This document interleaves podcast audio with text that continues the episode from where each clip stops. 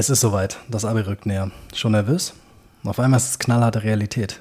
Das erste Halbjahr neigt sich dem Ende zu oder ist vielleicht schon um. Es gibt kaum noch normalen Unterricht. Jetzt ist also der Zeitpunkt, dich mental auf das Abi einzustellen. Diesmal so richtig und nicht nur aller, wenn das Abi losgeht, muss ich richtig reinhauen, sondern ab jetzt haust du rein. Wenn es dir so geht wie mir früher, bist du vielleicht auch etwas genervt und überwältigt. Ständig wollen dir alle verklickern, wie wichtig das Abi ist. Was für eine wichtige Zeit jetzt kommt. Die Verwandtschaft fragt ständig wegen des Abis nach. Lehrer halten Predigten darüber, dass das Abi ernst zu nehmen ist. Kurz gesagt, es gibt Druck und es gibt Erwartungen. Irgendwo dazwischen bist du selbst und weißt gar nicht so richtig, was da jetzt eigentlich auf dich zukommt.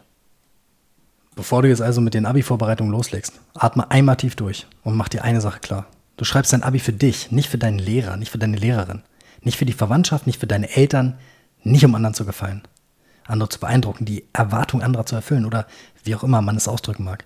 Alle anderen sind am Ende völlig egal. Es geht um dich allein, um deine Ziele, um deine Träume. Sich das vor Augen zu führen, ist key. Es wird am Ende der Schlüssel für alle Probleme oder Tief sein, die du während der Vorbereitung eventuell haben wirst. Denk immer daran, bist du unmotiviert, erinnere dich an dein Ziel und warum du das Abi machen möchtest. Reden andere dir ein, nicht genug zu tun. Erinnere dich an dein Ziel und schätze selbst ein, ob du genug tust oder nicht. Es geht um dich und sonst um niemanden. Die Kraft, das Durchhaltevermögen, die Motivation, die Disziplin, das alles liegt in dir. Der zweite Tipp, den ich dir geben kann, ist folgender. Denk immer daran, du bist 12, 13 Jahre zur Schule gegangen. Du hast Tests geschrieben, Arbeiten, Klausuren, mündliche Prüfungen gehabt, Referate gehalten und so weiter. Das Abi kommt nicht plötzlich. Die ganzen letzten Jahre deines Lebens münden jetzt im Abi. Und vor allem, sie haben dich darauf vorbereitet. Du hast das Handwerkszeug, das du fürs Abi brauchst. Du möchtest dich gut auf das Abi vorbereiten dann mach es jetzt.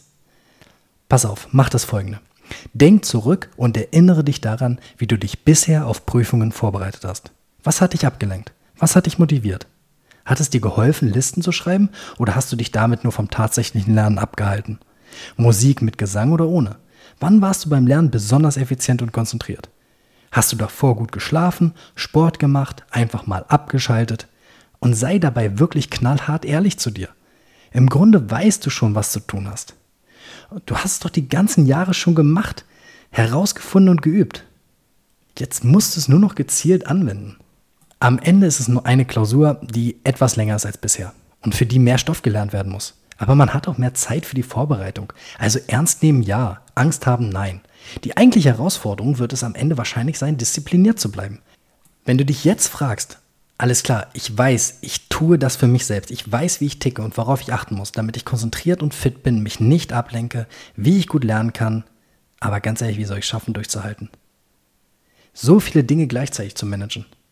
Deshalb hier jetzt ganz kurz und knapp ein paar grundlegende Dinge, die ich wichtig finde.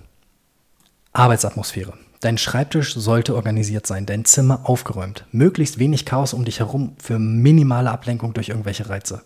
Handy, aus, in den Flugmodus, in ein anderes Zimmer, egal. Sicher ist sicher. Limit. Manchmal bist du vielleicht so im Flow, dass du auch mal total lange am Schreibtisch bleibst und erst spät ins Bett gehst. Manchmal Mitternacht, manchmal danach. Aber lass es nicht zur Regel werden. Letztlich führen solche Nachtschichten häufig zu schlechtem Schlaf. Du bist danach total müde und der nächste Tag ist irgendwie schon gelaufen. Das bringt dich nicht weiter. Organisation. Lern nicht einfach drauf los. Hab immer eine Übersicht darüber, was du alles lernen musst und lerne nach diesem Plan damit nichts untergeht oder am Ende plötzlich keine Zeit mehr für bestimmte Themen ist. Wenn du schlafen gehst, solltest du schon wissen, womit du am nächsten Tag weitermachen möchtest.